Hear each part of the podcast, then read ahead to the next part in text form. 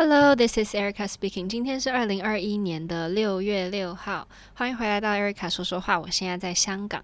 台湾的大家又过了一周只能关在家里的生活，不知道目前都过得怎么样呢？我看到很多我的朋友有一些会做一些线上的课程啊什么，我觉得大家也都可以去体验一下，就是在家里就可以上芭蕾课，诶，就你只需要一个空地。然后一块地胶，一个把杆，这样讲好像其实东西还蛮多的。其实反正如果你只是想要体验一下的话，我觉得可以就拿一个。椅子，然后椅子上面可以放一些重的东西，可以叠个书啊什么的，椅子就比较不容易晃。然后可以做一些简单的把杆练习，就跟着老师在直播或者是在视讯上面的给你的一些组合啊什么，可以体验一下，我觉得也是不错啊。地板的话，可能如果大家没有地胶的话，要小心自己的呃，不管是膝盖啊还是脚趾头，就是因为地板硬的话，缓冲比较没有那么好，就大家小心一点。那。嗯，最近呢也没有发生什么特别的事情，就我们现在就是在排《罗密欧朱丽叶》，下下礼拜就要进台了。然后呢，上周我们是排一幕，然后这一周排二三幕。二三幕的诶故事就稍微复杂一点，就是呃罗密欧朱丽叶水深火热，然后呢谁又死了，这个人又被杀死了，然后罗呃朱丽叶吃药了，然后。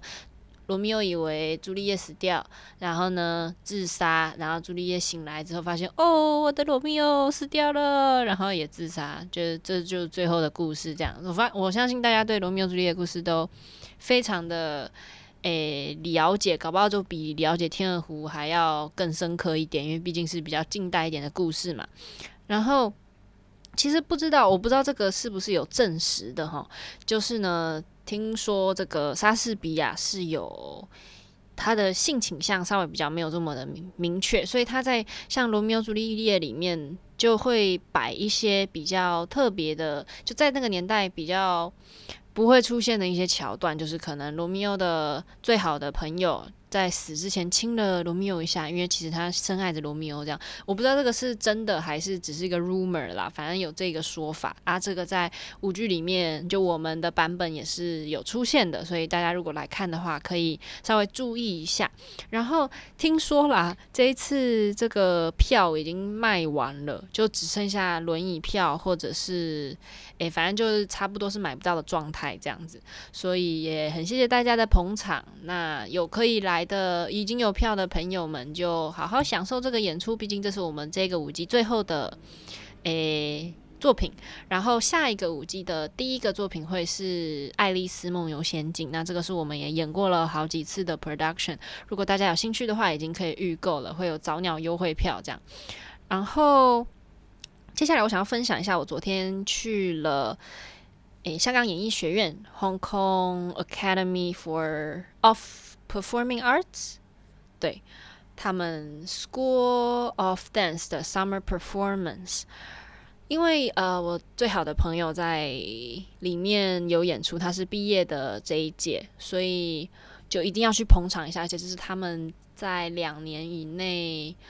诶的第一次演出，就因为疫情的关系嘛，他们很久没有在这个 Lyric Theatre 就没有在这个他们这个大剧院演出了，所以呢，我就去看了一下。然后他们这个演出会分成三个部分，就是现代舞系、芭蕾舞系跟中国舞系。然后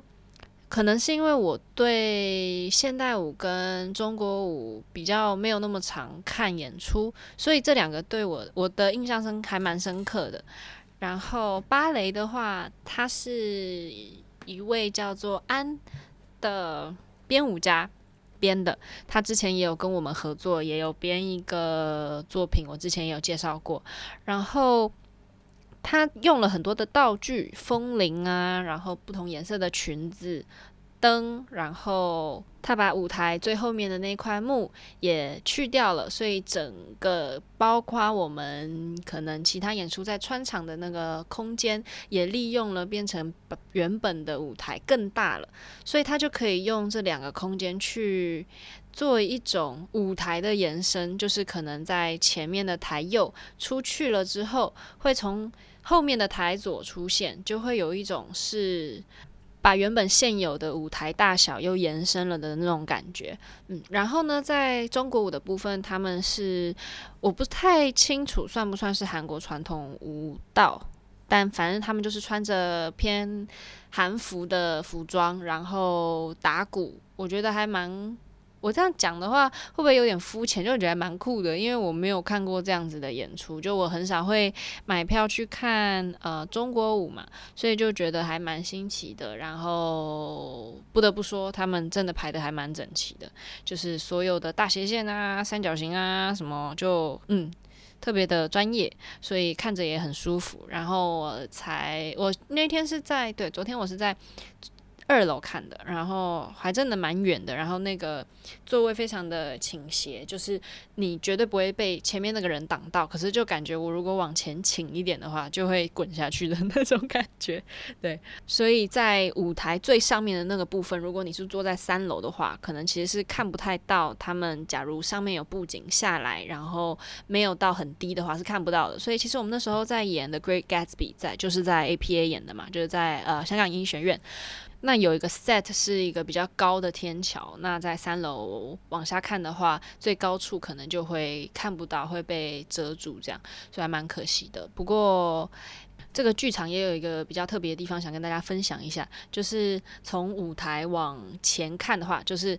面对着观众席，然后上面会有一个。诶，算是应该是音控室的那种空间吧，或者是摄影室，我也不知道。反正它就会有个空间在那里，然后它那个面板刚好是会反光的，所以你在台上跳舞的时候，你往那边看，就像看着一个镜子一样。有一些呃 principal 说会因为那块镜子有点干扰，会头晕，但是有时候呢，我们群舞会有时候诶。一个叮，忘了动作，哇，可以看到旁边的人呢。就是你往前的时候，你就像看镜子一样，马上可以提醒自己动作是什么。因为那时候 Gatsby 的时候发生这个状况，就在跳 Happy Feet 有一个大群舞的时候，有站在中间的人就突然忘记，就脑袋全空，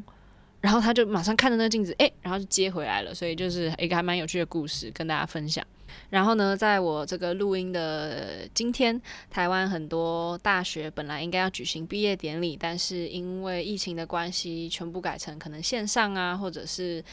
诶，就大家自己开个直播啊之类的，去完成这个毕业的这个 ceremony。所以还是想要诚心的祝福大家毕业快乐，因为如果我有认真读书的话，也是今天要毕业呢。真的是时间过得非常的快，